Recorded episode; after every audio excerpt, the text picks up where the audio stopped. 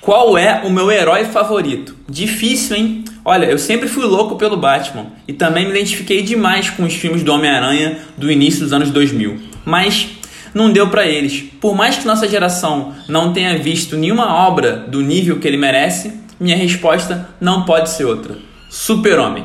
Tudo bem, os últimos filmes do Azulão têm um gosto duvidoso. Os seriados também são bem mais ou menos. Então, por que, que eu escolhi Bom, para mim, não tem como não escolher todas as vezes um cara que poderia dominar um mundo com seus poderes e resolve usar todos eles para ajudar as pessoas.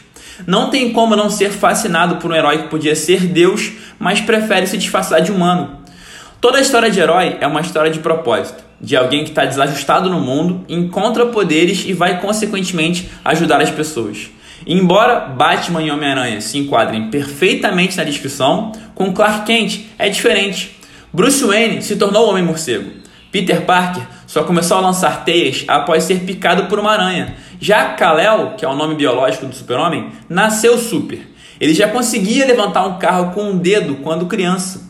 O que faz a escolha dele ainda mais nobre de poder querer usar isso tudo para contribuir com o mundo.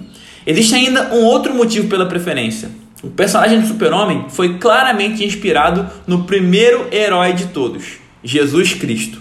Você não precisa acreditar no milagre, nem eu estou aqui pregando algum tipo de religião, mas a primeira pessoa na história, de fato, que escolheu usar os poderes, sejam eles divinos ou mundanos, para servir foi Jesus. E assim como Jesus, o Super-Homem chegou na Terra vindo dos céus, foi adotado por uma família humilde e foi traído pelo melhor amigo. No caso, Jesus Judas, no caso, super-homem Lex Luthor. Tá bom, Arnaldo, já entendi. Você é fã de super-heróis, mas o que, que esse texto tem a ver comigo?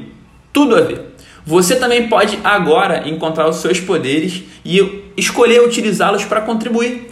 Nunca houve na história melhor momento para isso. Então, olhe para dentro, descubra a sua força, o seu propósito e direcione tamanho potencial para deixar um legado. Consequentemente, se prepare para salvar muita gente. O mundo nunca precisou tanto, então chegou a hora de ser o herói ou heroína que você nasceu para ser. Conte demais comigo no caminho. Hoje sempre vivendo de propósito.